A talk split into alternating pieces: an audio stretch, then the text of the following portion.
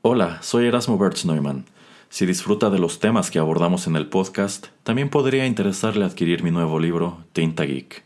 Consta de 55 narraciones inspiradas y ambientadas en las industrias del cine, el cómic y el entretenimiento en general. Encuéntrelo en librerías locales o escriba a nuestras redes para conocer el punto de venta más cercano. Gracias por escuchar. Disfrute el programa.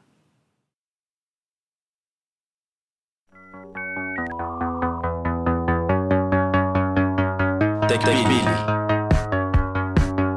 El programa en donde analizamos la tecnología de manera relajada y divertida.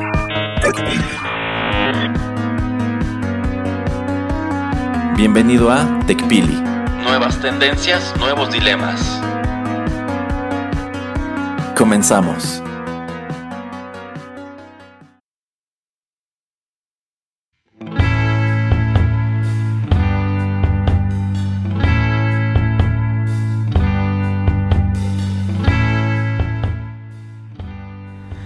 Hola, ¿qué tal amigos? Bienvenidos a la emisión número 91 de TechPili, Nuevas Tendencias, Nuevos Dilemas. Los saluda Juanito Pereira aquí y bueno, en los micrófonos de Rotterdam Press y bueno, pues eh, ya lo saben, eh, a veces hay cosas buenas, a veces hay cosas malas. Escuchan allá al fondo lo malo de la vida. ¿Cómo estás, señor? Yo estoy del lado de las cosas buenas de la vida, señor Pereira. No sé por qué usted tiene esa, esa percepción. Todos los que nos escuchan saben que si alguien aquí es el villano internacional, el que constantemente está haciendo maldades, ese es usted. Ah, sí, pues este, eso yo creo que está por debatirse la verdad. Y yo tengo otros datos y yo también conozco otra gente que ha sido invitada a este programa para que me defiendan y para pues encararlo y también para que ya sabe que vamos aquí a hacer sindicato. Eh, y creo que ya tenemos en la línea, no sé si, si, si, esté ya en la línea la, la, invitada que ha faltado hace ya bastante tiempo aquí, la señorita reportera, la señorita Chio. ¿Sí está, ahí, ¿Está ahí, señorita Chio? Aquí estoy. Buenas. Buenos días, buenas tardes, buenas noches. Depende cuando nos escuche la gente, señorita Chio. ¿Cómo, cómo, cómo le va bienvenida a este, a este programa, su programa? Muchas gracias. Primero, muchas gracias por invitarme, señor Pereira. De porque tengo que decir que eh, el otro conductor, por más que nada más me escribe para pedirme, oiga, déme su opinión de este tema, oiga, déme su opinión de este tema para Rotterdam Press, oiga, ¿qué opina de esta situación? Y mis regalías aquí nada más me tienen esperando. Terrible, terrible. Pero la hacía falta ya una voz que viniera a poner orden y traer el rating a este programa, por al podcast, al, al, rating yo lo traigo, señorita Chio, pero al podcast sí. Ponga orden, por favor, póngale orden aquí a su amiguito. Será su amigo. No, no, no. Mejor se lo aventamos al señor Álvarez. A ver aquí. No, no, no. La, señorita Chio ha estado invitada a este podcast desde el día uno, pero ella es la que ha puesto mil y un pretextos para, para no estar. Pero en lo personal sí, me, da gusto escucharla aquí en Tecpili para ya sacudirnos un poco de la dirección de este ente malvado, el señor Pereira. No le crean nada, señorita Chio. Bueno, eh, la invitamos porque como yo siempre le he dicho a usted, usted tiene aquí la, la, puerta abierta y usted siempre nos está mandando eh, eh, temas y cuando lo hace, pues obviamente aquí la mencionamos. Y bueno, pues eh, ahora usted nos, nos, mencionó un tema, vamos a empezar con él y ya después si nos da tiempo pues hablaremos de otras cosas. Pero pues de lo último que, que, ha salido, que ha surgido, obviamente es este el temblor, el terremoto, los problemas que han surgido eh, últimamente con Twitter y bueno, eh, respectivamente después eh, de ciertas cosas que hace el, el, amigo del señor Erasmo, el señor Elon Musk. hay ciertos cambios que realiza que mucha gente no le gustan y bueno, pues también su otro amigo Zuckerberg, señor Erasmo, Saludos, ponerlos a pelear. quiere ponerlos a pelear, ¿verdad? Pues yo, yo, no, yo no tengo nada que ver en eso. creo que por ahí hay algún promotor que es el que está impulsando ese evento, pero a mí no me señale. bueno, y Zuckerberg que ahora saca eh, Threads, eh, la otra aplicación para pues eh, darle pelea, pero yo quería empezar primero eh, pues con el primer movimiento que hace Elon Musk, eh, de, los últimas, de las últimas cosas que ha hecho, y quería su opinión de ustedes dos, acerca de que pues ya no podemos hacer ese tipo de doom scrolling o ya no podemos estar todo el día en Twitter eh, viendo y leyendo y etcétera Em, y se supone que él, eh, parte de la justificación que él da de por qué lo hace, es porque, y bueno, tiene ciertas razones, que hay ciertas aplicaciones, hay ciertos programas, hay ciertas inteligencias artificiales que se están eh, alimentando de toda la información que está ahí, que es pública, que está abierta, para pues eh, entrenar a todos sus programas y, para hacer este data mining y todo este tipo de cosas. Y entonces ahora está limitando a gente verificada y no verificada a cierto número de tweets que pueden leer al día. Y bueno el señor Erasmo no sé que ya qué tan ávido sea de Twitter pero la señorita Chio yo sé que es una de las eh, aplicaciones que sí utiliza más. Entonces ¿por qué no, no nos cuenta señorita Chio un poco más acerca de eso y qué le pareció cuando se dio cuenta que no podía seguir haciendo scroll etcétera pues en realidad me cortaron mi, dopamina en ese momento porque estaba muy aburrida en el domingo y de repente el señor Musk decidió que ya había llegado a mi límite de tweets del día vistos y lo peor de todo es que no había visto nada que me interesara. Pero en algún lado había usted escuchado que que esto fuese a pasar o eso. Eh, ¿Cuánto, cuánto utiliza usted este Twitter, digamos, al día o a la semana o así? Mm, pues mire, lo utilizo, en realidad ya no soy una ávida tuitera, o sea, como tal ya no tuiteo tanto. Eh, pero sí lo utilizo pues para leer un ratito, para entretenerme. Eh, lo reviso, no le puedo decir cuánto tiempo, pero varias veces al día por decirlo de alguna manera. Sobre todo en las mañanas y en las noches, em, porque ya sabe que existe este, el, fear of missing out, el miedo a perderse de todo. Entonces, cuando uno duerme, la noticia no descansa. Entonces, este, pues es, o, sea, lo reviso varias veces al día, pero generalmente ya como con la función de los algoritmos ahora, prácticamente le ponen lo que el algoritmo piensa que te va a interesar, que, pues, que va desde el Twitter más viral hasta lo que los, tus, bueno, los amigos o la gente a la que sigues le interesa, le da like y el contenido patrocinado. Entonces, eh, como tal, casi ya no tuiteo, pero sí soy una seguidora silenciosa. ¿Y usted cree que fue una buena jugada de Elon Musk? Digo obviamente porque como no estás generando dinero, obviamente él quiere vender la verificación como para que creo que la gente puede, que no está verificada, creo que tiene creo que solamente el 10% de, de, de, la capacidad que tienen los que están verificados de hacer scroll, etcétera. Eh, ¿Usted cree, cree que es un buen movimiento para atraer más gente que pague una mensualidad o eso? Porque digo, obviamente él está tratando de buscar que esta empresa genere dinero y pues este, entre más rápido mejor. Pues honestamente creo que no fue el mejor movimiento, primero porque ya traía una crisis de, eh, anunciantes, ¿no? De personas, o sea, empezó a perder Twitter desde hace varios meses en publicidad. Entonces, si tú empiezas como empresa a limitar a tus usuarios que puedan ver la información, incluida tu publicidad, pues menos interés vas a eh, provocar para que los anunciantes sigan ahí. Y es parte importante de tu entrada económica en lo que logras construir una base de suscriptores que quieran seguir usando la plataforma. Mm, sí, sí, sí, es, es cierto, es, es que también una barrera eh, que tal vez no debería de estar ahí. La verdad no sé si el límite es eh, muy alto o muy bajo, porque también como usted no lo utilizo mucho, de hecho dejé de utilizarlo por varios meses y ya después dije, bueno, me voy a regresar un poquito, simplemente como para leer los encabezados de las noticias o cosas así como, como usted dice, ¿no? Para más o menos estar al tanto de las cosas que pasan eh, dependiendo de las cuentas que uno siga. Eh, pero bueno, señor Erasmo, usted ya no utiliza mucho Twitter, si lo utiliza, a veces de vez en cuando. ¿Y qué piensa acerca de este movimiento de hacer límites que pone el señor Musk? Eh, bueno, en sí ya tiene varios años que dejé de utilizar Twitter. En algún momento fue mi principal red social y sí pasaba un, buen número de, eh, de, tiempo, bueno, bastante tiempo del día en, ella. Pero eh, llegado a cierto punto empecé a darme cuenta de que la red social estaba cambiando, estaba incorporando algunas de las malas prácticas de Facebook y de hecho cada vez estaba convirtiendo en algo más parecido a Facebook.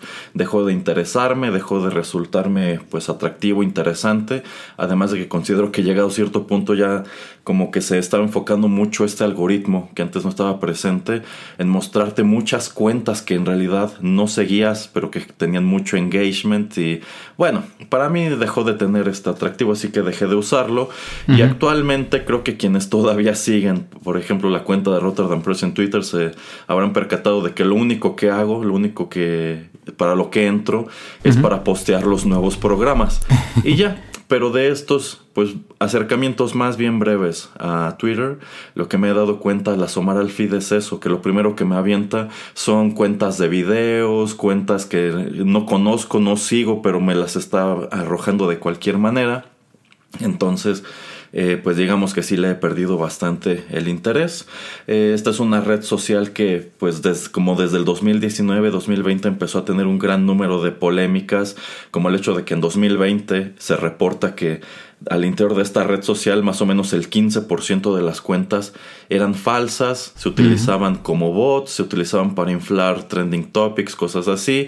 También pues este anuncio de Elon Musk más o menos por aquel entonces de que estaba interesado en comprar la red social porque consideraba que esta había perdido su neutralidad, lo cual era cierto. Es decir, eh, Twitter estaba inclinándose, si hubiéramos de poner el discurso en una balanza, estaba totalmente inclinado al, hacia el lado de uno, hacia uno, uno, de estos lados de la balanza, y según él, pues se avienta a adquirirlo, que de hecho terminan por obligarlo a adquirirlo, así como diciéndole, pues por bocón ahora lo compras.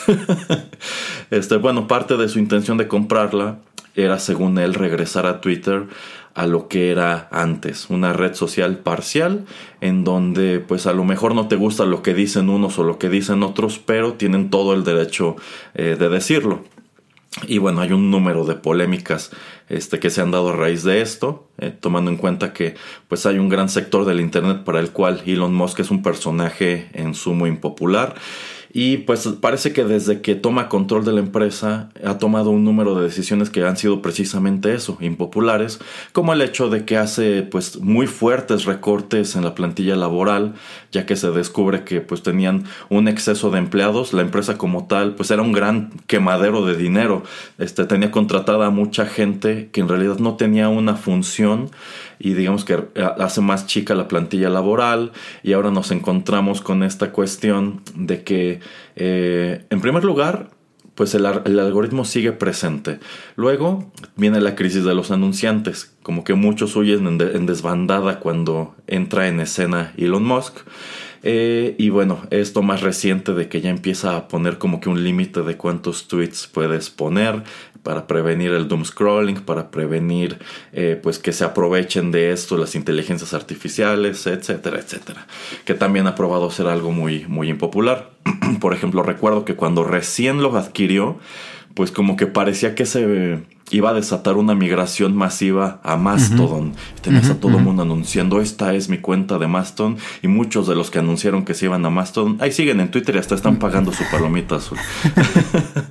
Pero este, en cuanto a este límite que él pone en, en, la cantidad de tweets que puedes leer, pues yo no, yo, no, yo no veo cuál es la intención de esto, tomando en cuenta que parte de lo que ayudó a que Twitter creciera en primer lugar era ese factor de adicción, de que te podías quedar ahí enganchado, scrolleando, scrolleando, scrolleando durante horas y empezar a seguir quién sabe cuántas mil cuentas para tener más cosas que scrollear.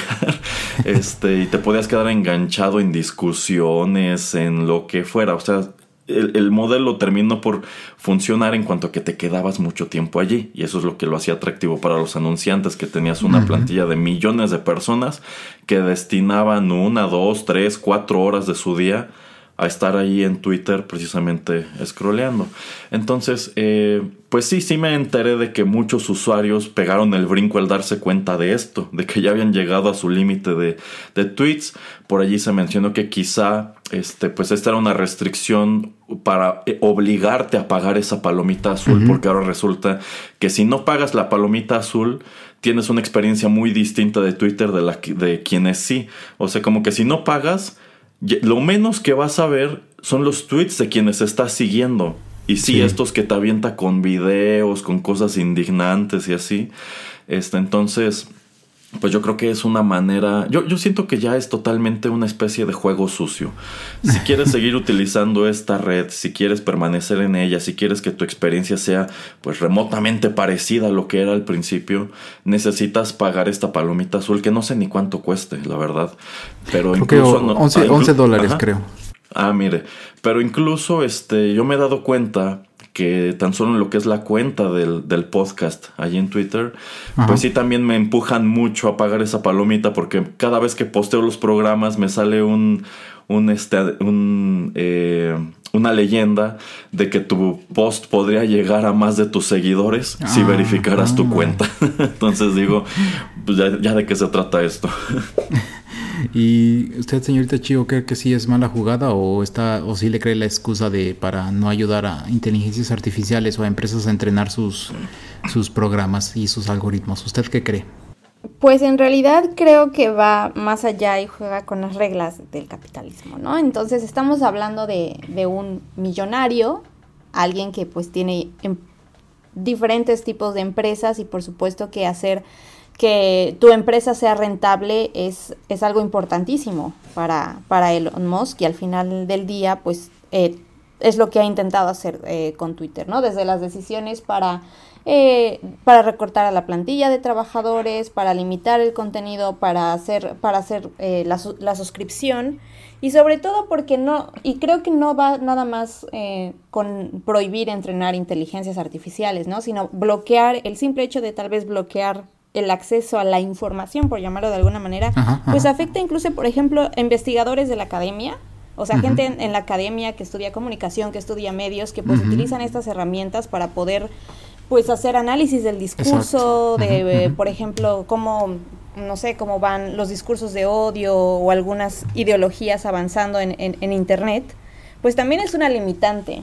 Y, y, creo que no, creo que responde más a los intereses económicos que a evitar que una inteligencia artificial pueda tomar em, la pues el control. Eso iba a ser un poquito a donde me iba a dirigir con mi siguiente pregunta y bueno, también se la hago directamente a usted, señorita Chio, y luego le pasamos el micrófono al señor Erasmo, o tal vez no, lo corremos y ya no dejamos que entre otra vez al programa. Pero eh, también algo que olvidaba mencionar y que también quería preguntar o decir es que em, a diferencia de otras redes sociales, em, Twitter no necesitabas una cuenta para poder pues este entrar a, la página. Bueno digamos no en, obviamente si tienes tu teléfono tendrías que entrar a través de un browser pero también si lo hacías en tu computadora con cualquier eh, browser que utilizabas también podías casi casi pues explorar de, eh, de izquierda a derecha arriba para abajo toda la plataforma y ahora pues eh, al parecer no sé si te deja ver solamente uno o, ninguno eh, que también es algo que por ejemplo vemos más que nada en, en, en, Instagram o en Facebook pero ahí sí te deja ver tal vez un post y ya que te quieres pasar a dos, tres, cuatro te avienta luego luego el este el pop-up de decir pues tienes que entrar con una cuenta o hacer una para poder seguir viendo contenido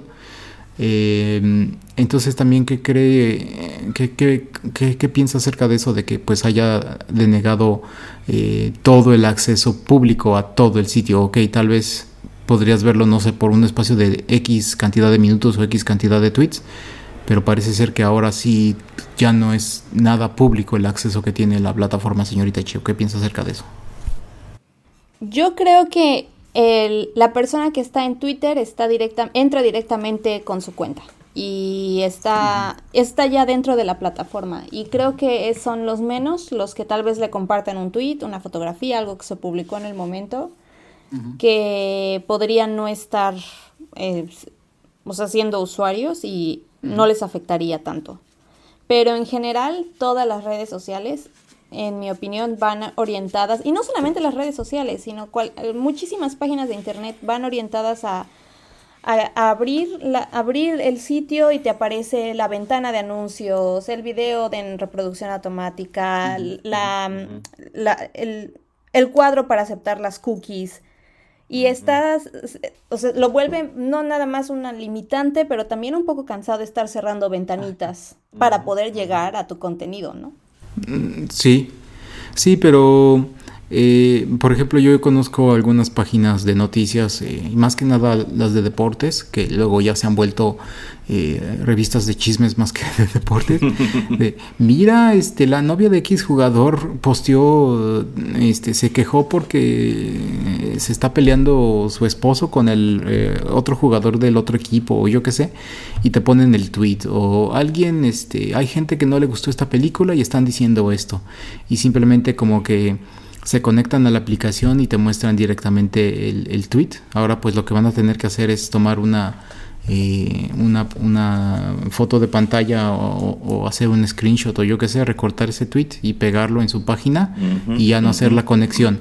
Entonces al momento de no hacer la conexión también no estás generando menos tráfico porque obviamente había muchos lugares donde para ver, para ver este el tweet tenías que pues darle clic aquí para entrar y ya entrabas, ¿no? Y digo, ya ahí de una, de una u otra manera también ya está recabando datos Twitter tuyos, porque eh, desde que aparece en una página, Twitter sabe, ah, este, esta página de deportes eh, tiene 20 eh, artículos con menciones de tweet y están haciendo un enlace a mi página. Entonces, y de esas 20 páginas, de esos 20 artículos, estos cinco están hablando de esposas de futbolistas y la esposa de X futbolista es la que más eh, tráfico me está generando.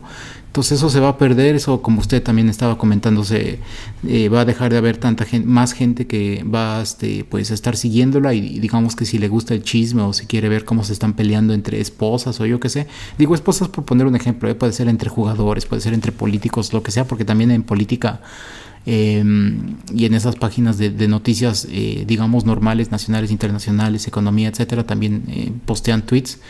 Em, si quisieras seguir nada más ese pequeño drama, pues ya no puedes, porque pues obviamente hay una restricción. Eh, entonces yo también lo veo de una manera equivocada como para pues atraer gente que tal vez no, no está viendo tu, tu plataforma o que no está convencida y simplemente aun cuando entran a esa, a esa, a esa página, a ese tweet, también ahí les puedes eh, tirar o tumbarles un, un, pequeño anuncio, ¿no, señor Erasmo? ¿Usted qué piensa? O sea, también está como, eh, como que no está tan eh, bien pensado y yo creo que lo que el señor Musk quiere es como, ah, pues la gente que sí es hardcore amante de esta plataforma, pues me va a terminar pagando y es de ahí, ahí es a la la gente a la que voy a estar pues este tratando de mantener como para que eh, me esté dando todas las ganancias que yo pueda. Eh, sí, sí, yo considero que esa es parte de su intención. Eh, yo considero que le urge recuperar un poco de los billones de dólares que tiene que pagar por esta red social y por eso ha tenido estas estrategias muy agresivas para que verifiques tu cuenta. Porque en un principio se dijo, bueno, pues eh, se pueden verificar quienes quieran, quienes no van a poder seguir utilizando la red como si nada, pero conforme ha pasado el tiempo ha sido muy evidente que si no verificas, pues prácticamente es como si no fueras bienvenido y te empiezan a poner pues todas estas restricciones que ya eh, comentamos. Ahora, en cuanto a esto que usted comenta de lo que ha ocurrido con medios que efectivamente como que van y se roban el tweet o como que pues ya tratan de obtener ese engagement a través del morbo, a través del escándalo, pues es muy cierto y bueno, eh, yo creo que es un poco reminiscente de algo que platicábamos en la emisión anterior de que pues hoy día parece que antes que arrojarte información útil, arrojarte pues información parcial, la estrategia a la que están recurriendo es totalmente la de la división y también la de, pues por así decirlo, indignarte. O sea, yo creo que un medio deportivo que postea, por ejemplo, el resultado de un partido de fútbol, no obtiene tanto engagement, tantos likes o tantos comentarios como si postea, este, por ejemplo, una imagen de una falta deliberada de un jugador contra otro, porque eso sí va a atraer a los hinchas de los dos y se van a poner a pelear en los comentarios, probablemente durante días. Entonces, pues eso es lo que les ha estado dando resultado. Otra cosa de la que yo me percaté ya de muchos años para acá, precisamente a raíz del auge este, de redes como Twitter, como Facebook, como Instagram, y probablemente esto es algo en lo que la señorita Chivo esté de acuerdo, es que pareciera que precisamente ese auge le bajó este, muchísimo al profesionalismo de estos sitios de noticias, ya que pues antes pues parecía que tú tenías un equipo de redactores que tenían este pues un estándar, o sea, una manera en que se debe redactar una nota y de pronto empiezas a encontrarte con estas notas que están nutridas, por ejemplo, con tweets, que ya incluso son más que una noticia, un pequeño artículo de opinión en donde pones, bueno, pues eh, este, esta decisión o esta noticia o este hecho ha, polarizado mucho el Internet y vamos a ponerle allí metidos tres tweets de quienes están a favor, tres tweets de quienes están en contra, por ejemplo. Pero también, eh, pues yo creo que parte de ese fenómeno es el hecho de que actualmente ha cambiado mucho el lenguaje que se utiliza en, estas, en estos sitios de noticias, en donde ya aderezan sus encabezados con emojis o con frasecitas muy este, de moda, o incluso, pues esta tendencia súper en boga que a mí no me gusta, de presentar las noticias ahora como si fueran TikToks, hasta con estas voces horribles creadas por inteligencia artificial, este, y, y de nuevo como que tratando de apelar a ese demográfico más joven, a ese demográfico que es incapaz de prestarle atención a algo que dure más de 30 segundos. Entonces, yo creo que en ese aspecto sí ha hecho, eh, sí han hecho mucho daño al periodismo estas redes sociales. Habrá quienes vean el reverso de la moneda y digan, pues probablemente eh, de esta manera pues están atrayendo un público que de otro modo no se habría interesado por medios que en su percepción son medios rancios, son medios viejos, son medios que tienen una tendencia hacia alguno de estos dos lados de la balanza, qué sé yo.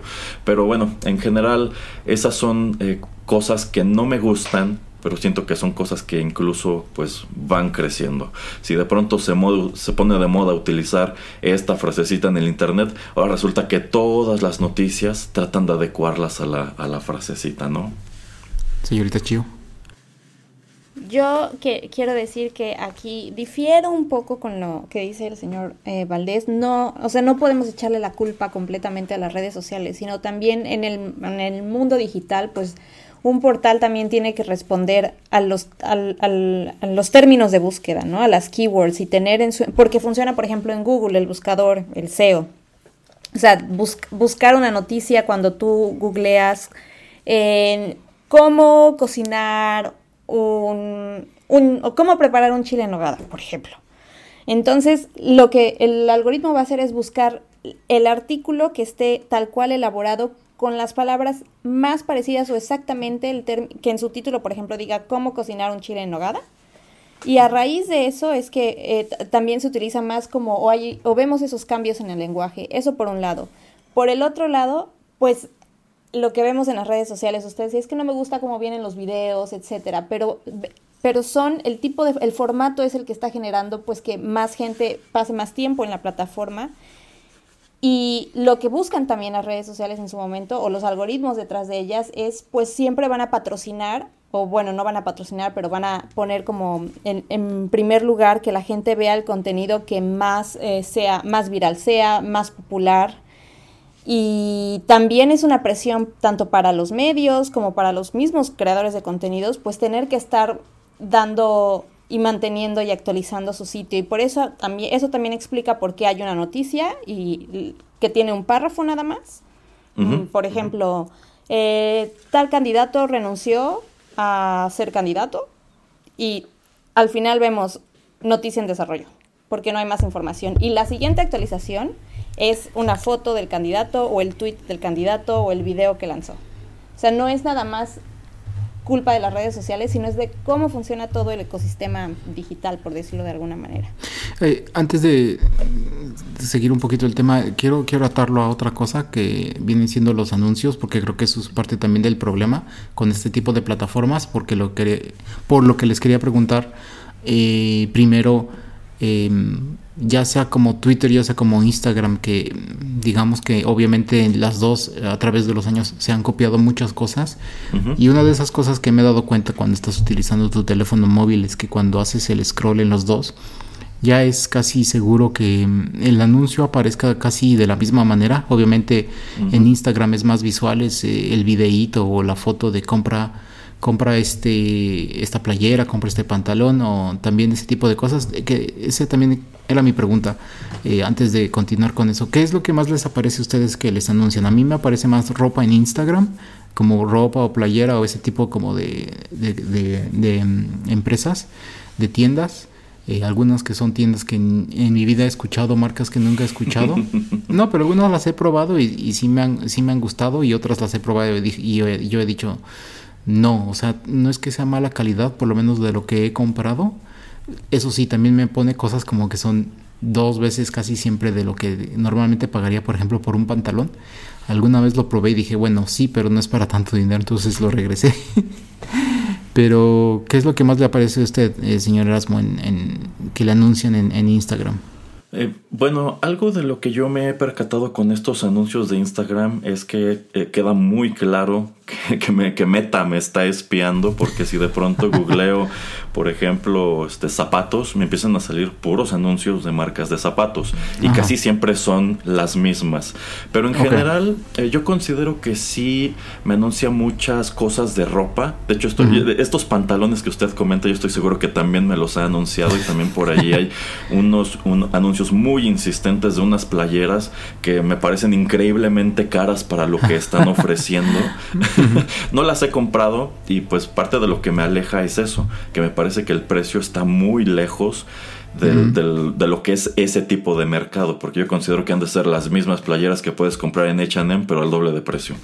Eh, me anuncia mucho eh, cafeterías, pero también algo que me he dado cuenta es que no sé si yo estoy haciendo algo mal o en su defecto Instagram está haciendo algo mal, pero muchos de estos establecimientos como cafeterías o restaurantes que me anuncia están muy lejos de mí. Y, E insisto, no sé si algo está mal por allí y por algún motivo la red no puede precisar en dónde estoy que yo pienso que debería ser algo muy fácil, porque si de pronto está viniendo a anunciarme un lugar nuevo que abrieron en la ciudad de Chihuahua, pienso, bueno, pues no, no voy a agarrar un avión para ir a visitar este lugar, pero así como me anuncia un lugar en Chihuahua, me anuncia uno en Mérida, uno en Monterrey, otro en la ah, Ciudad de México. Ajá, ajá. Entonces digo, pues aunque se ve muy bonito el lugar en el anuncio y se ve muy rico el café, pues en definitiva son lugares que no, no puedo visitar. Pero es sobre todo eso. Es eh, ropa, eh, zapatos y restaurantes o cafeterías. ¿Y usted, señorita Chio? Eh, a mí me aparecen muchas cosas como de comida, pero... y de turismo, pero también influye mucho pues el tipo de cuentas, ¿no? Sigo. Por ejemplo, sigo cuentas en las que te dicen, ay, haz cenas saludables en media hora.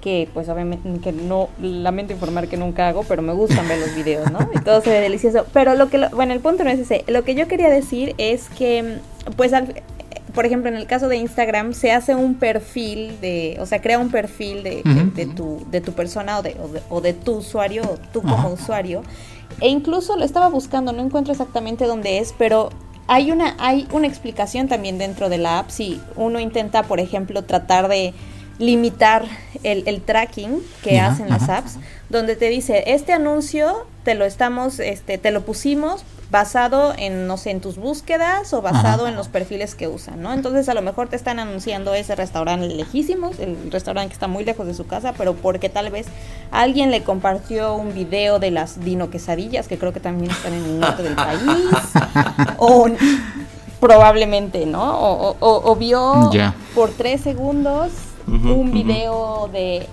de Samuel García, no lo sé. Es que... Es que lo quiero atar también un poco a lo que dice usted de, acerca de, por ejemplo, los sitios informativos, porque a mí lo que me gustaba antes de, de Twitter y de utilizar la plataforma es de que eh, obviamente yo podía leer rápidamente lo que estaba sucediendo en, en los pocos caracteres que me aventaban y obviamente había un link Eh, muchas veces me gustaba, obviamente, que ponían tal vez estas, eh, estos sitios de noticias una fotografía del acontecimiento al que se estaban refiriendo, pero pues obviamente eso le afecta a, a, plataformas de ese tipo porque como no estás visitándolas, pues obviamente ellas no están generando dinero.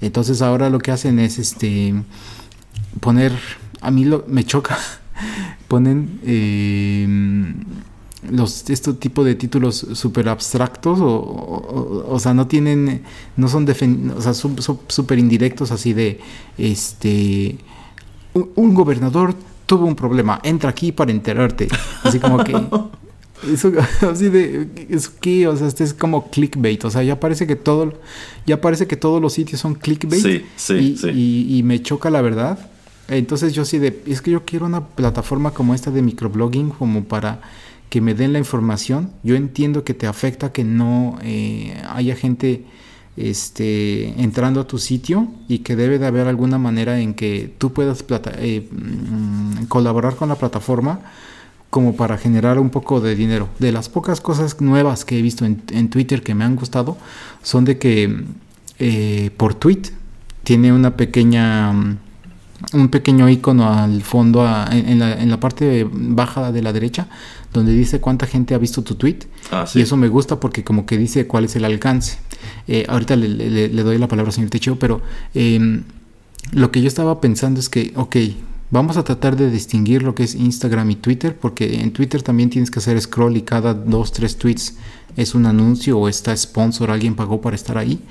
Lo que yo tenía pensado y que bueno nos dirá la señorita Cho primero lo que nos quiere comentar, pero eh, yo quiero también ponerse ahí al aire de, estaba yo pensando de, bueno, si por ejemplo CNN eh, no se dedica a, deportes, pero tiene una sección, en, obviamente en su sitio de deportes, yo decía, ¿por qué no en el tweet que fuera eh, hablando acerca de algo de deportes y que me lo quisiera hacer este nada más el, el título de, del, del, artículo o la información muy, muy sintetizada, como que tuviera un sponsor y también pusiera un icono, ¿no? Por ejemplo, esta, pequeño, esta pequeña noticia uh, fue patrocinada por Nike, ¿no?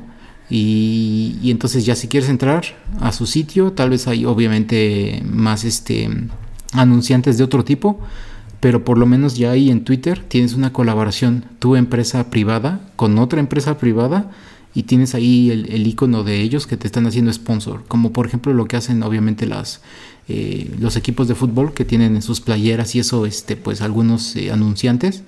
Yo decía, ¿por qué no poner un anunciante por tweet?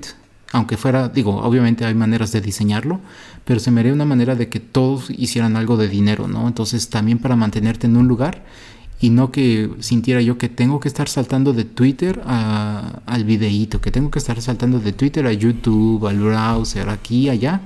O sea, como que no, o sea, quiero simplemente, siempre mantenerme en un lugar. Entonces era como mi idea, pero bueno, primero usted díganos, señorita Chio, eh, su, sus pensamientos y, y también qué él piensa acerca de esta idea medio loca que tengo. Bueno, primero que nada, nada más regresando al tema de Ajá. los anuncios extraños Ajá. que les aparecen sobre pantalones carísimos. La pro si un día tienen curiosidad, no solo ustedes, sino también la gente que escucha el podcast, de entender por qué le aparecen esos anuncios. Yo, yo por ejemplo, ahorita estaba buscando y me aparece uno de unos rollos, eh, roles de canela. Y hay tres puntitos arriba de la foto en Instagram. Si usted le le, le, le da clic ahí, puede eh, esconder el anuncio, reportarlo, etcétera. Y hay una, y hay una parte que dice, ¿por qué estoy viendo este anuncio? Si usted le, le da clic ahí, ahí ajá, puede ajá. ver bajo qué criterios le pusieron, en este caso el anuncio de los roles de, eh, de canela. Okay, okay. Y dice el, el, interés, o sea, los intereses, los temas, ajá. la edad y la ubicación. Ok. Mm -hmm. Sí, justo es lo que estoy viendo en un anuncio. Así que eso tal vez les dé a entender por qué le aparece lo que le aparece. Muy bien. Eh, bueno, y eso cuando hay claridad, ¿no? Porque obviamente, digo, también no es que te digan súper específicamente eh, el por qué, o sea, te están diciendo, te están medio diciendo por qué, pero no te dicen exactamente si es un rango de edad, si es un rango de ubicación, si es, o sea, no te están diciendo si es por específicamente o por rangos. Pero bueno, eso eh, lo podemos discutir en, otro programa acerca de eh, análisis de por qué los anuncios y el internet se comporta como, como se comporta. Pero es bueno saberlo, la, verdad. Eh, pero bueno, ¿qué, ¿qué, piensa, por ejemplo, de lo que yo le decía acerca de, de tener un poquito más de relación entre empresas en, en, una plataforma? No tiene que ser Twitter, digo, obviamente hablamos de Twitter, pero ya ve, por ejemplo, creo que en, en Instagram, bueno, es que tenemos que compararlo con algo. En Instagram, mucha gente cuando está teniendo eh, ropa o alguna bebida o eso, como que a veces dice, este Instagram está patrocinado por X. Entonces para mí es más o menos tener algo similar en Twitter, pero simplemente que sea texto. O sea, yo no quiero estar bien, este, viendo infinidad de fotografías o lo que sea, simplemente me quiero enterar más o menos de lo que está pasando en el mundo y pues una manera de generarles eh, ganancias. Pero, y, y recuerde, señorita Chio, que eh, el señor Zuckerberg y el señor y el señor Musk escuchan mucho TechPili, así que se nos, seguramente en una semana voy a, voy a ver ese icono en esos en esos en esos tweets.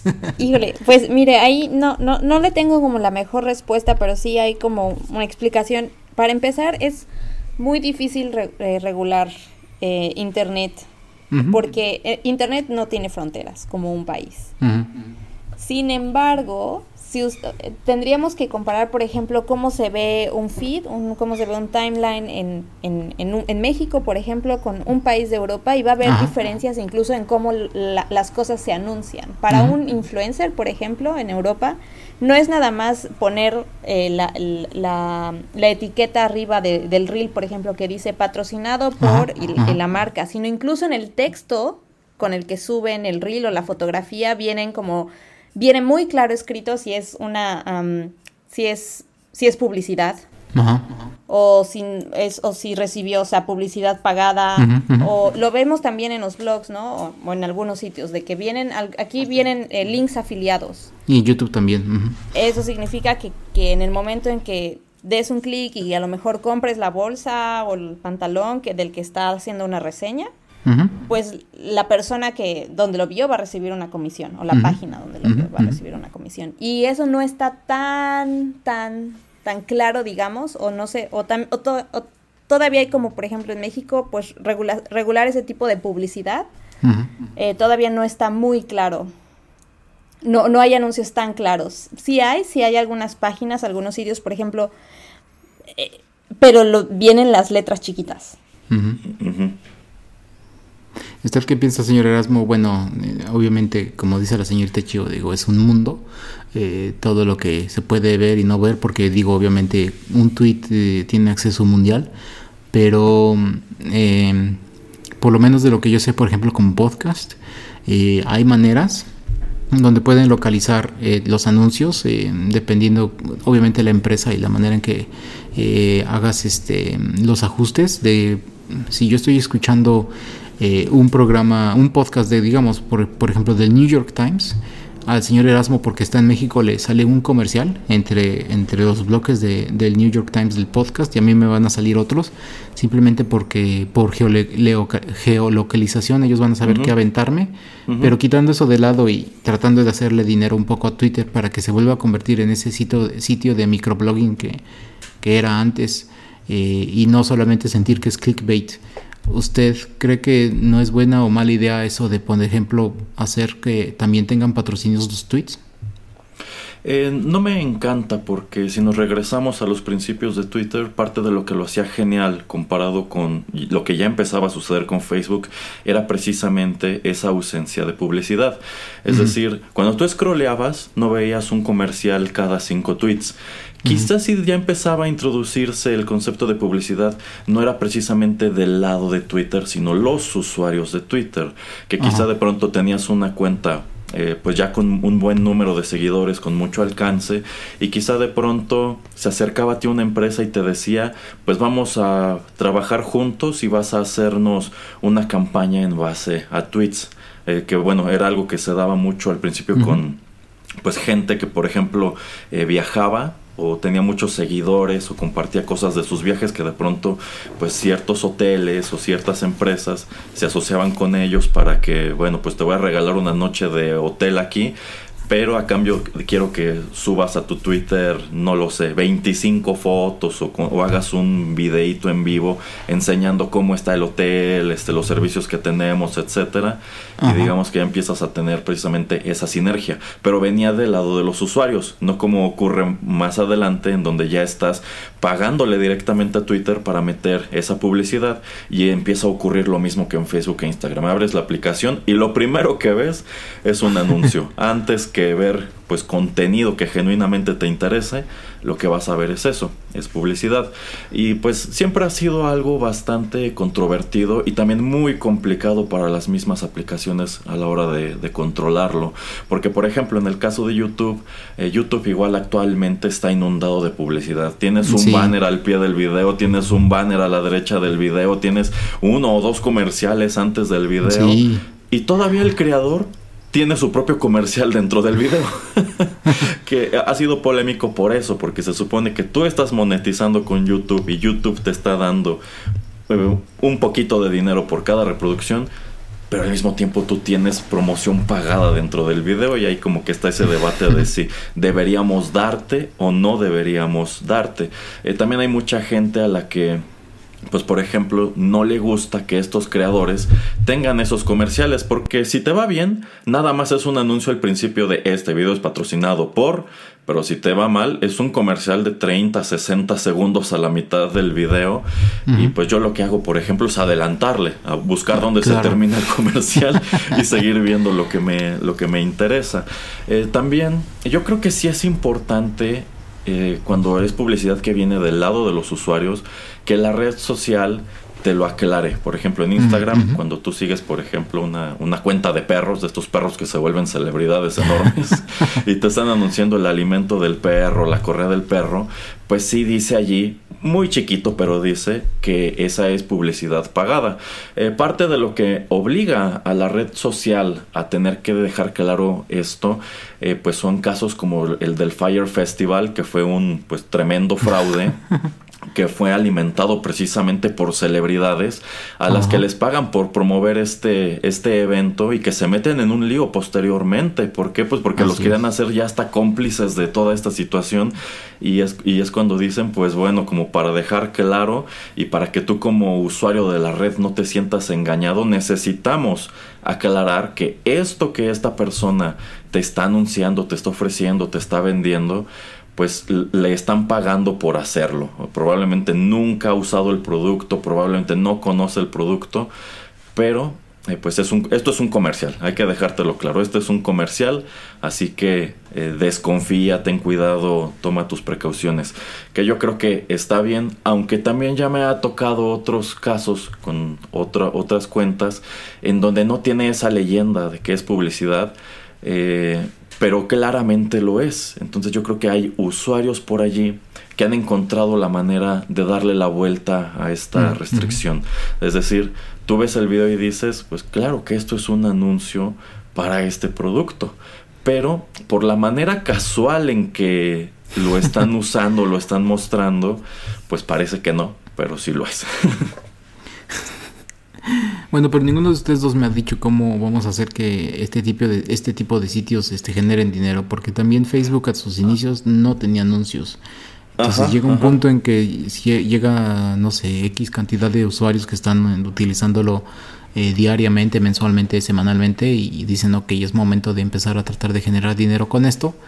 Pero pues yo creo que uno de esos problemas mayores con Twitter es ese, de que no generan muchas ganancias. Y, como le digo, a mí lo que de las cosas que me chocan es que yo me meta al sitio de noticias, al, eh, al, tweet del sitio de noticias y quiera que me esté saliendo 20 veces porque cada, de sus, cada uno de sus tweets simplemente es un tease, o sea, no me dice, ni me da, ni me da este, el, em, el, encabezado completo, o sea, ¿para qué me, me meto a Twitter? Mejor me voy al sitio directamente de noticias y pues me pongo ahí nada más a hacer scroll con ellos. Entonces, ¿cómo hacer que una plataforma pueda pues conservar sus fundamentos como lo que es Twitter y, por lo menos hacer algo de dinero, porque pues obviamente no es que queramos hacerlos súper eh, super ricos, pero sí que por lo menos este pues se mantengan como para pues para que algo que yo quiero o me gusta la manera en que me están informando o la manera en que yo tengo acceso rápido a información eh, y no solamente información sino digo obviamente saber cómo están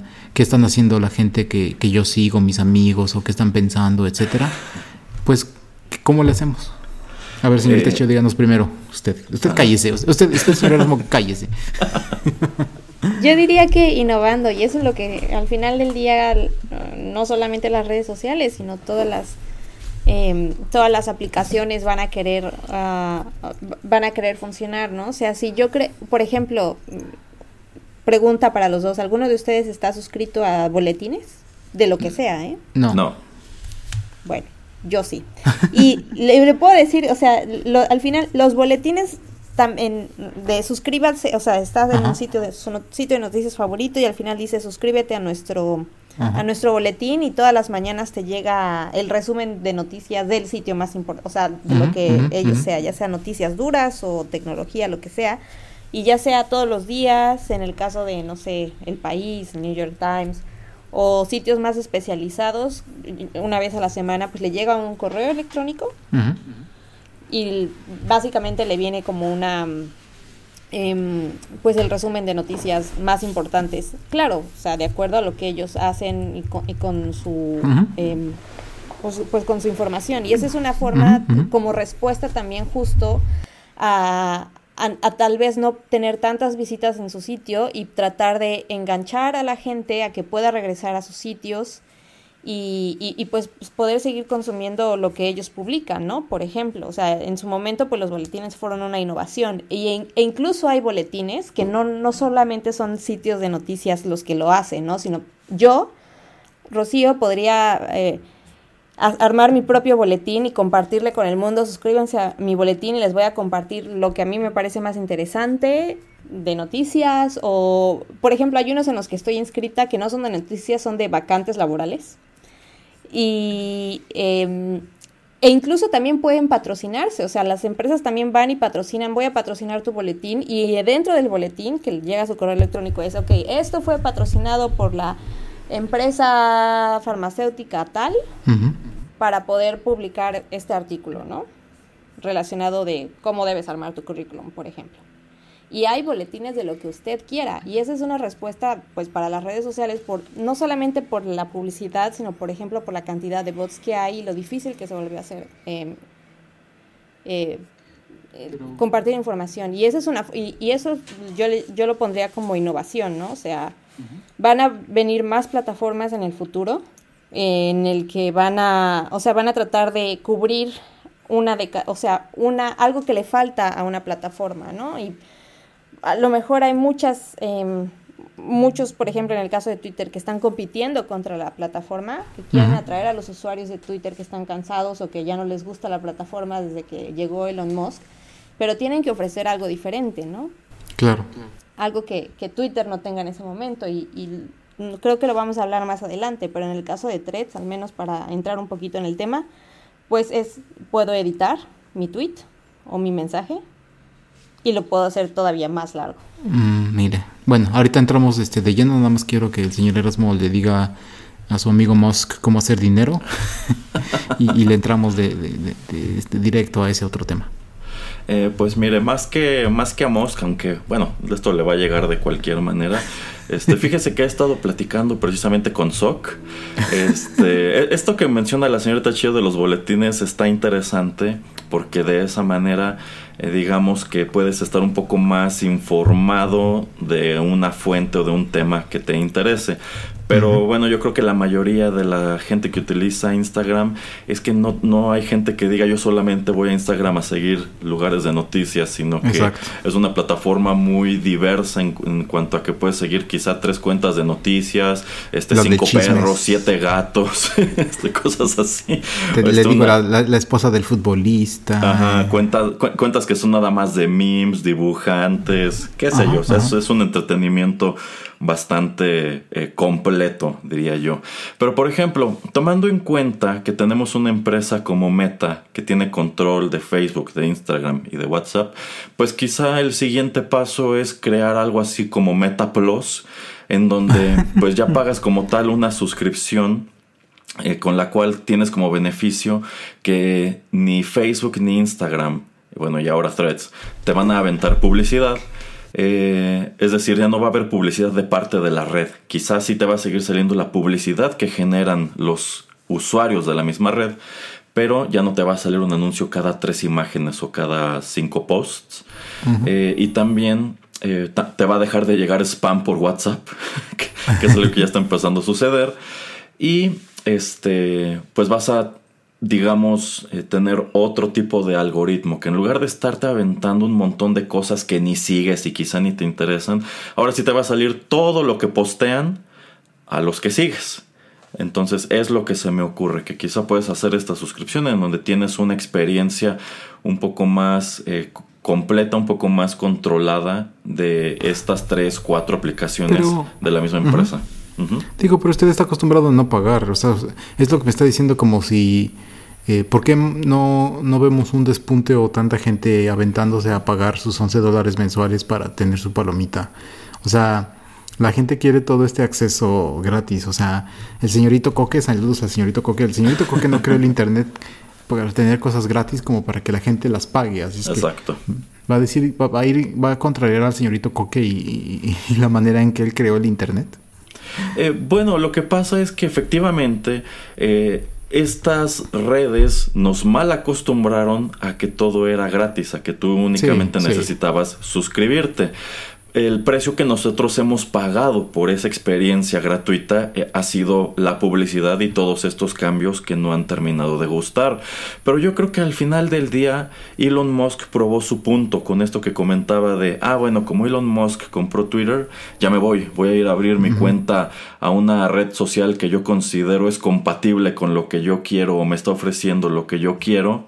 Pero a fin de cuentas esos usuarios pues terminaron, muchos de esos usuarios terminaron sí quedándose en Twitter y pagando esos 11 dólares por la palomita azul. Y ahora tienes cuentas que tienen 3, 4 seguidores, pero siguen 1500 cuentas que están pagando precisamente eh, esa tarifa que se les puso. Entonces yo creo que Elon Musk ya vino a probar que sí hay una parte del Internet que está dispuesta a pagar por seguir utilizando la plataforma. Entonces yo creo que si eh, de pronto eh, dijera, pues quiero hacer lo mismo, quiero incursionar en lo mismo, probablemente igual lo encontraría. Mm, es, es interesante. Digo, no es una idea descabellada, la verdad.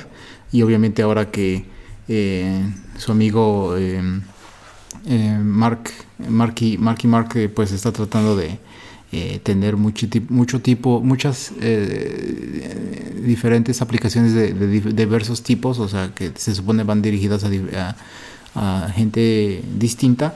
y, bueno, aquí es donde podemos atar eso de que es Threads, que digo, hace, no sé, unos 3, 4 años, de hecho, ya habían lanzado una aplicación de ese nombre, pero em, el punto de esa aplicación era que fuera la competencia de Snapchat. ¿Alguien se acuerda de Snapchat? Porque nadie, si no lo usaron, creo que nunca la van a utilizar. Y digo, ya está TikTok, entonces obviamente Snapchat pues ya está cayendo. Pero, Yo creo que Snapchat no es de su generación, señor. No. Por eso no se acuerda. No, pero a lo que voy es que es lo que eso es a lo que voy. Digo, nunca la bajé y ahora que existe TikTok, pues toda la gente como que se está eh, inclinando más por ella que por Snapchat. O sea, yo creo que Snapchat ya también es un pequeño cementerio. Eh, pero bueno, ese es otro tema. Pero a lo, que iba es que Threads empezó como una competencia de, de, Snapchat. Y bueno, no funcionó. La dieron de baja. Y ahora la vuelven a relanzar para que sea la competencia de Twitter. Y sorpresa, sorpresa, en los primeros como 10 días ya tiene 30 millones de usuarios. Eh, y obviamente mucha gente feliz y otra no feliz porque puedes utilizar tu misma cuenta de Instagram, tu mismo usuario, tu mismo acceso para pues entrar a, esta cuenta de Threads. Eh, no la he utilizado, pero creo que es algo acertado de que una empresa tan grande de redes sociales pues quiera sacar algo así como threads, pero ahora lo que yo veo el problema es que tal vez va a llegar el gobierno europeo o de la Unión Europea o el de Estados Unidos y van a tratar de hacer lo que hicieron con Microsoft y después que trataron de hacer con Google, de ver a, Meta y decir, sabes que eres una empresa muy grande, tienes muchas cosas, vas a tener que empezar a separarte, vas a tener que empezar a hacer este, diferentes, no departamentos, pero sí ya diferentes empresas. O sea, no puede ser tan grande y eso si los usuarios de Threads yo creo que pasan los 500 millones, yo creo que les van le van a poner un hasta aquí a, Mark Zuckerberg, la verdad. Eh, usted que ha visto un poco de Threads y eso, señorita Chio, ¿qué piensa? ¿Si ve que es una gran competencia de Twitter o qué piensa? Pues mire, en realidad es, es intenta hacer una copia de Twitter como tal, ¿no? Las diferencias está, ya lo decía primero, ¿no? Que puedo editar lo que, lo que quiera escribir, que puedo hacer eh, mis comentarios más largos, o sea, en lugar de tener los 280 caracteres de Twitter, son 500, que los videos que puedo subir también pueden ser más largos, de 5 minutos. pero a mí sí, o sea, siempre llama la atención, ¿no? El entusiasmo cuando, sobre todo porque no es una marca desconocida, sino está respaldada por Meta en este caso, y, el, y, y, y nada más por comparar, o sea, Facebook se tardó 10 meses en llegar al millón de, sus, de suscriptores. En Twitter se tardó dos años y bueno, estos, estos chicos, o sea, la última plataforma que llegó al millón de suscriptores tan rápido fue ChatGPT, que fueron cinco días y llega a Threads y lo hace en, en horas, en una, dos horas. O sea, el entusiasmo pues, eh, o sea, se nota y tiene que ver mucho por la empresa que lo respalda. Pero yo me pregunto qué va a pasar cuando este entusiasmo cuando este entusiasmo se vaya, ¿no? O sea, por ejemplo, faltan ¿no? los usuarios de, Europa que por cuestiones de, privacidad y protección de datos y, todas estas reglas que hay en la Unión Europea, pues tal vez no la puedan usar, pero si realmente trae algo diferente o va a irse al ocaso, ¿no? ¿Se acuerda de Clubhouse que también fue un hit cuando salió? ¿Usted usa Clubhouse? ¿Conoce a alguien que sigue usando Clubhouse? No. No, no, la verdad no. Eh, yo creo que muchas de estas cosas lo que va a pasar es como lo que usted dice, ¿no? Si va a haber interés, si vuelve a traer lo que tal vez era la esencia de, de Twitter. Y no puede ser tanto una copia porque yo creo que como estamos comentando los últimos 5, 6, 7 años, Twitter e Instagram se han estado copiando cosas como para parecerse, entonces ya casi pues se ven muy igual una eh, tanto como la otra. Eh, entonces yo creo que tal vez lo que quiere hacer Threads, o en este caso Meta, lanzando nuevamente Threads, es eh, volver a los fundamentos de lo que era el, microblogueo, como lo que pues había empezado haciendo Twitter cuando inició. Pero pues no sé cuáles son sus primeras impresiones, señor Erasmo, de, esta nueva eh, red social que pues digamos que sí, en verdad trata de ser la competencia directa de, de Twitter. Pues yo creo que la palabra clave aquí es timing que esto se está haciendo justo en el momento que se tenía que hacer. Por ejemplo, usted mencionó eh, Snapchat, que yo considero que si no reventó en su momento como debía es porque fue un concepto que estaba incluso adelantado a su tiempo. Porque después, cuando aparece TikTok, que es exactamente lo mismo, pues mire todo, mire, todo lo que pasó. Se termina por convertirse en otro gran competidor dentro de este mercado de, redes sociales. Y efectivamente, en su momento, eh, Facebook intenta competirle con threads y no funciona porque, insisto, creo que estaba muy adelantado, creo que la gente en su momento no le terminó de entender o no le encontró el, chiste. Y, y ahora que deciden convertir a threads en, yo considero sí una copia descarada de lo que es Twitter, eh, pues lo hace, deciden lanzarlo en un momento crucial. Si ellos hubieran arrojado threads hace dos, tres meses, probablemente no hubiera ocurrido esto que ocurrió. ¿Por qué? Porque cuando, ya, lo dijimos, cuando Elon Musk se apodera de Twitter, como que todo mundo quiere correr a Mastodon, van y ven que Mastodon no es lo mismo, que es difícil conseguir una cuenta, que tiene esta cuestión de que hay un montón de servidores por todo el mundo, ¿y a cuál me meto? Y como que dicen, pues ni modo, voy a tener que regresar a Twitter y aguantarme que ahí esté Elon Musk y que ya le hayan devuelto su cuenta a Donald Trump, etcétera, etcétera. Pero Pues yo creo que aquí fueron muy astutos en aprovechar este momento, este mal momento por el cual está pasando la popularidad de Twitter, de que resulta que hoy todo el mundo se está quejando de que pusieron el límite de tweets y a las cuantas horas Facebook anuncia eh, el relanzamiento de Threads, que es prácticamente igual que Twitter y todo el mundo corre a abrir este su cuenta. En lo personal debo decir que cuando lo vi, este yo sí descargué luego luego la, aplicación porque se está manejando como una aplicación aparte de Instagram. Te suscribes con tu cuenta de Instagram, que en muchos casos es la misma cuenta de Facebook, este, para todos. Eh, pero yo lo hice más que nada porque igual que ocurre en su momento con Mastodon, yo lo que quería era apartar el nombre o el username.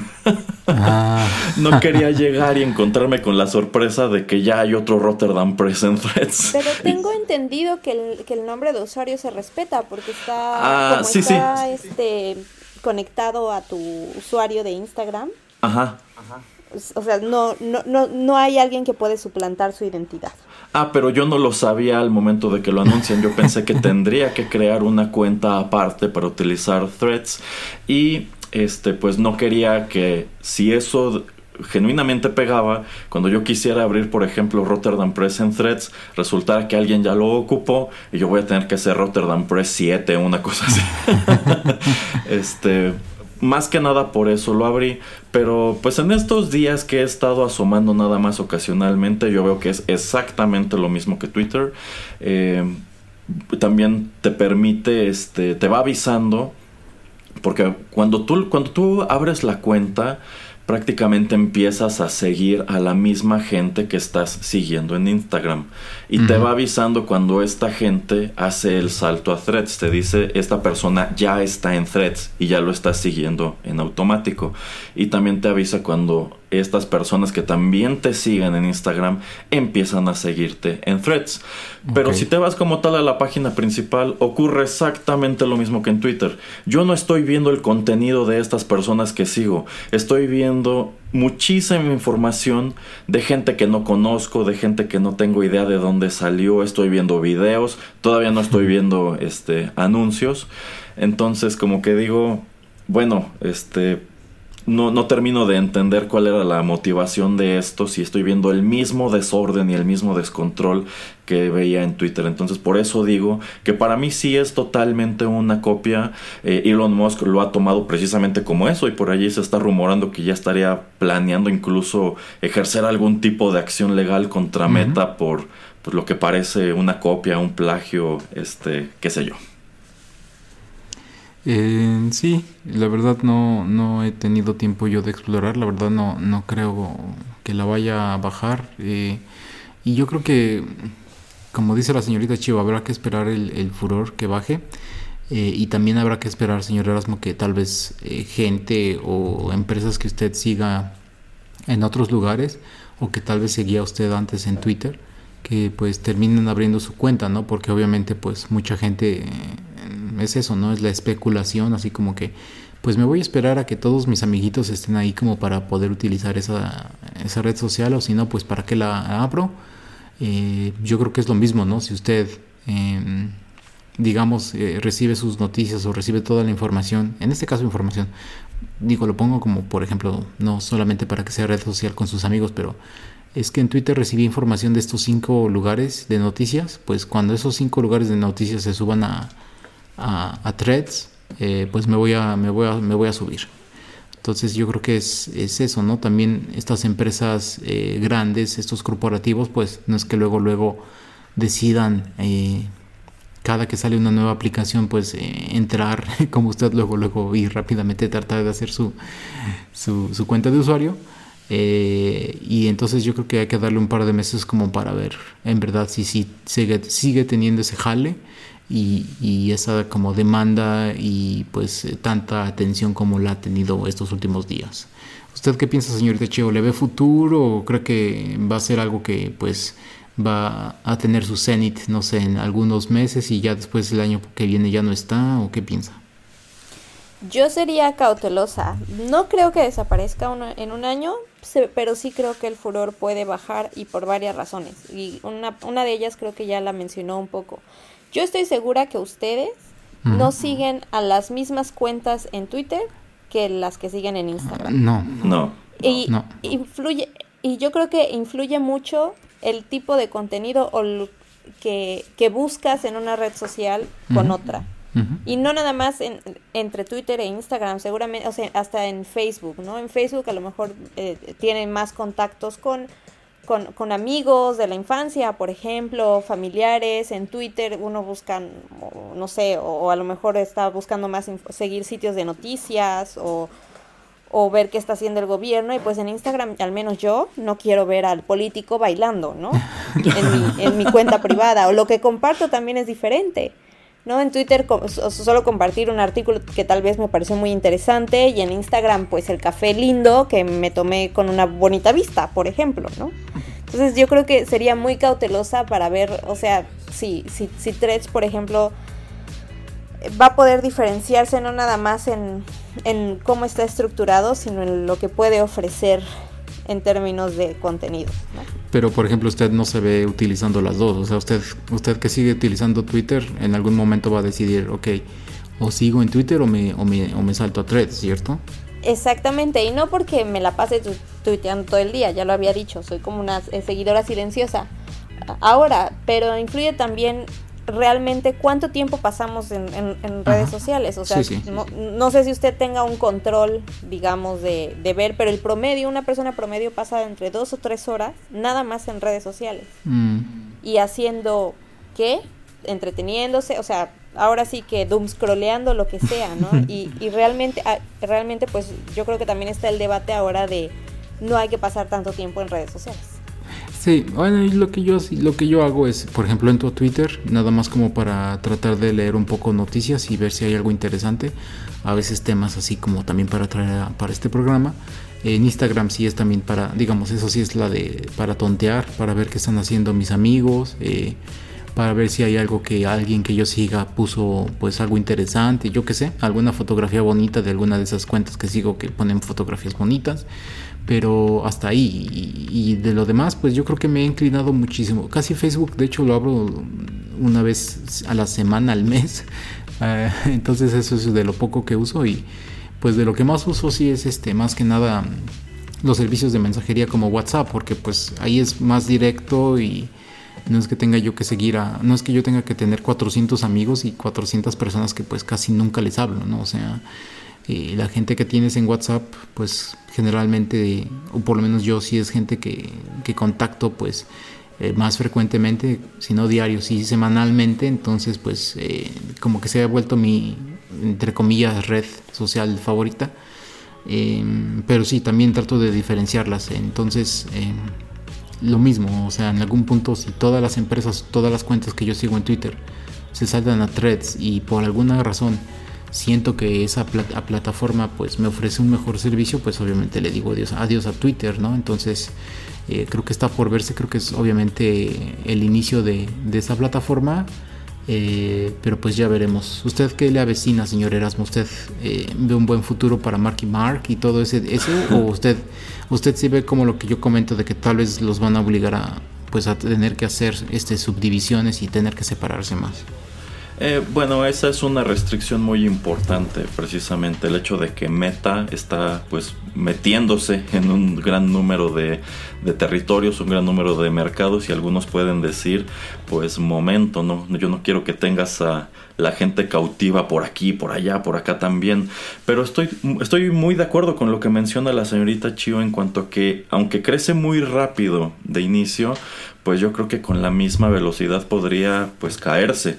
Porque eh, efectivamente la, no solamente la experiencia entre estas cuatro redes sociales de Meta es muy distinta, sino también lo que sigues, lo que tienes agregado, etcétera, etcétera. Igual yo eh, Facebook, por ejemplo, lo manejo como algo un poquito más personal, es decir, no tengo, casi no tengo agregada gente que no conozca o que no conozca muy bien. Y no me aventuraría a estar buscando perfiles de gente de, ay, pues parece una persona interesante parece que me podría caer bien, lo voy a agregar como amigo.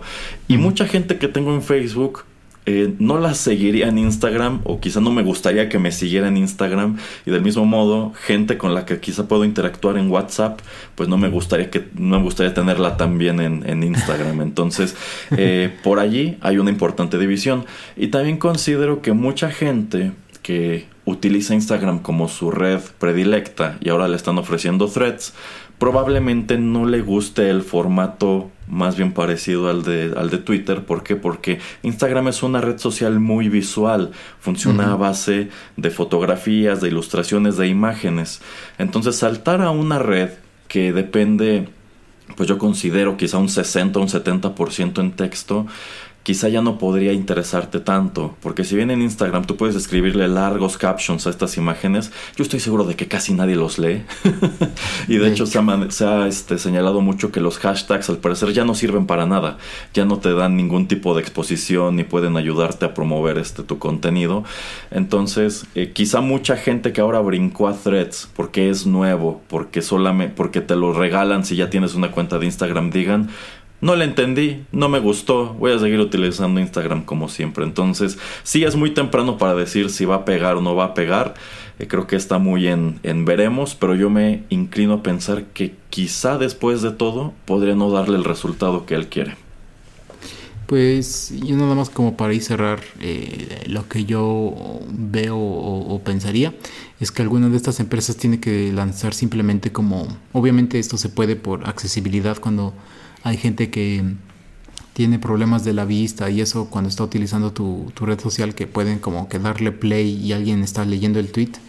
Pero yo lo veo más como que en algún punto alguien tiene que lanzar una aplicación nada más de tweets de voz para que yo no tenga que tener mi, mis ojos pegados siempre a la pantalla, porque obviamente si, es, si, son, si ustedes están viendo televisión, jugando videojuegos, este, necesitan una computadora para... Eh, eh, pues su trabajo, etcétera, pues lo que menos quieren es tener que estar también este, utilizando mucho sus, sus ojos para todas estas redes sociales. Entonces, yo creo que también ese ha sido el boom de podcast y otro tipo de, de, cosas como esa, eh, como estas, donde pues uno no tiene que estar poniendo atención a la pantallita. Eh, entonces yo vería más que alguien va a llegar a digamos, ser disruptor, porque estoy seguro que ya existe y seguro que sí existe, y, hasta lo hemos mencionado tal vez aquí, algunas de estas empresas que haces tu microblogueo de tus eh, de uno de, de, algunos segundos, ¿no? 3, 4, 5, 6 segundos, simplemente audio y, y, se acabó, ¿no? Donde compartes tus pensamientos, yo creo que es más, más a lo que vamos, como para no estar teniendo que estar siempre con tus ojos pegados a las pantallas. Eh, señorita Chivo, coméntenos y ya vamos cerrando el programa porque ya veo que nos extendimos un poco. eh, pues en realidad no sé si me encantaría tener un, un tweet, tweet de voz, honestamente. Yo soy del team no mensajes de voz en WhatsApp. Procuro no enviarlos y no me gusta escucharlos. De hecho, me resisto mucho a reproducir videos en WhatsApp. Así que... Eh, no sé, yo, yo, me gusta más la esencia de, del texto y del, del microblogging cuando se trata de una red social como Twitter y también influye mucho, bueno, ver qué tipo de usuario, no, no son los mismos usuarios los que usan eh, Twitter a los que usan Instagram o los que usan TikTok, ¿no? La, la, la brecha generacional se va a ver en algún momento y eso también va a influir en el en si va a ser una red exitosa o no. Oiga, señor Techo, pero si ¿Qué tal si alguna aplicación con inteligencia artificial hace que cuando yo le cuando yo haga mi tweet de voz y tengo uh, la inteligencia artificial este distorsiona mi voz para que se escuche como Alejandro Sanz, ¿a poco me, va me va a hacer el feo? Probablemente sí. Probablemente sí. Y eso ya lo está haciendo Instagram, ¿no? Ya creo como estos chats donde pueden enviar como, no sé, a un artista, vi, creo que fue Shakira, algo así, para promocionar su nuevo sencillo te unes como a un chat y la, ella manda como un mensaje de voz eh, para promocionar, que es como si te llegara un, un, un, DM, un mensaje directo a tu inbox. Así que en cualquier momento, no sé quién le guste, pero probablemente pueda decir después que le mandó un mensaje de texto. bueno, pues este señor Erasmo, últimos comentarios acerca de este tema ya para ir cerrando. Eh, pues mire, efectivamente yo creo que quienes piensan, quizás sí me interesan los contenidos que eh, circulan en Twitter o ahora en threads, pero no tengo tiempo, no tengo la paciencia para estar scrolleando, pero quizás si les ofrecieras al interior de la misma aplicación que una inteligencia artificial les vaya leyendo tweet por tweet y pues digamos que tengan eso de fondo mientras están trabajando, yo creo que podría funcionar. Y esto lo digo porque eso es algo que ya sucede en Reddit. Y no es tanto que Reddit te lo ofrezca, pero mm, eh, pues he descubierto que en YouTube hay canales que lo, que lo que ofrecen son videos en donde se ponen a leer pues hilos de Reddit. Entonces, eh, como estas pueden ser este, discusiones o foros bastante grandes, pues tienes el video que dejas al fondo en donde, bueno, voy a leerte todas las opiniones eh, de este tema o todas las respuestas a esta pregunta. y dices, wow, eh, esta gente está viviendo en el 2030. Yo no veo por qué podría, no podría suceder lo mismo con Twitter. Muy bien. Señorita Gio, este, ¿algún último comentario de threads, de Twitter, de lo que hemos comentado en todo este episodio? Pues yo por el momento me quedo con Twitter porque no puedo usar threads, si no ya lo hubiera probado. Y muy interesante saber en qué gasta su tiempo en el internet el señor Valdés. en puras tonterías, en hilos de Reddit. en puras tonterías, señorita Chio. Por eso tenemos que traer Pili como para que este, saque ahí su, su, cara del basurero el señor Erasmo, la verdad. pues miren, lo único que tengo yo que decir es que el único contenido que quiero yo ver es la pelea en jaula que están promoviendo el señor Musk y el señor Zuckerberg. Y tengo nada más una cosa que decir, let them fight. La podrá ver por YouTube o por Twitch. Por los dos, por, no, por Twitter video y por Facebook video y por, por Twitch tal vez sí, pero como, Ah, ah por, probablemente. bueno, este, con eso hemos llegado al, final, yo creo, del programa. Le agradecemos infinitamente a la señorita Chiu que haya tomado un poco de su tiempo para, pues, este, que estuviera aquí. No deje pasar otros 40 programas para estar aquí, señorita Chiu, la verdad. Este, sabe que es, aquí es mm, eh, invitada, invitada de honor, así es que cuando usted quiera, ¿eh? Lo haré, le tomaré la palabra. Perfecto. Señor Erasmo, díganos, este, ¿dónde puede la gente escucharnos ya para, para ya irnos? Bueno, pues todos nuestros contenidos están disponibles de manera gratuita y muy bien ordenados en SoundCloud, pero también pueden escuchar lo más reciente de Rotterdam Press en Spotify, en iTunes, en Tuning Radio, en la app de podcast que ustedes quieran y también pueden seguirnos en redes sociales para estar al tanto de lo que de lo que viene para el podcast. Estamos en Instagram, Estamos en Facebook, en Twitter y ahora también ya estamos en Threads como Rotterdam ah. Press. Pero recuerden que el señor Erasmo no sube ningún thread. No, sí, sí, ya, ya posté programas esta semana en Threads. wow, tómele, hágale una, una, foto de pantalla para que la podamos ver. De hecho puede, de hecho usted puede leer un thread si lo abre en el browser. No puede darle like, no puede darle, no puede retuitearlo, por decirlo así, oh, pero sí lo puede ver en el browser. Así que ah. mejor que nos mande el link. Oh, sí, exacto. Mándenos el link. Eh, bueno, muy bien, muchas gracias, señor Erasmo. Agradezcale aquí a la compañía. O sea, usted no me puedo deshacer. Ya le dije que usted es así como una costa que se hace y que no se va. Pero agradezcale, por ejemplo, a la buena compañía de hoy. No, sí, me, da mucho gusto. Fue una muy agradable sorpresa tener a la señorita Chio hoy. Ojalá estuviera más seguido ella y no el señor Pereira. A lo mejor por allí podemos conspirar algo para ya quitarlo, deshacernos de él para siempre en Tecpili. Y no sé, en una de esas, así como la señorita Chio ha hecho movimientos medio macabros en cierta televisora, podrían ah, ocurrir esos mismos movimientos macabros en Rotterdam Press. Ay, caray, esos golpes. Mis regalías. Primero mis regalías. bueno, continuaremos con las discusiones y con el golpe que hemos dado de huelga aquí en control del señor Erasmo fuera de micrófonos. Gracias a todos y sigan aquí en los contenidos de Rotterdam Press. Hasta luego.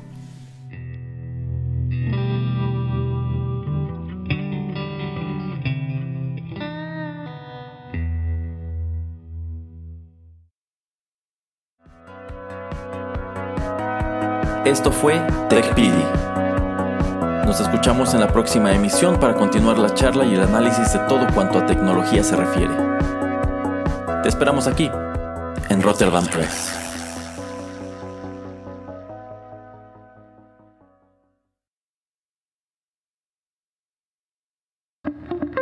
Estás escuchando Rotterdam Press. Radio como hecha en casa.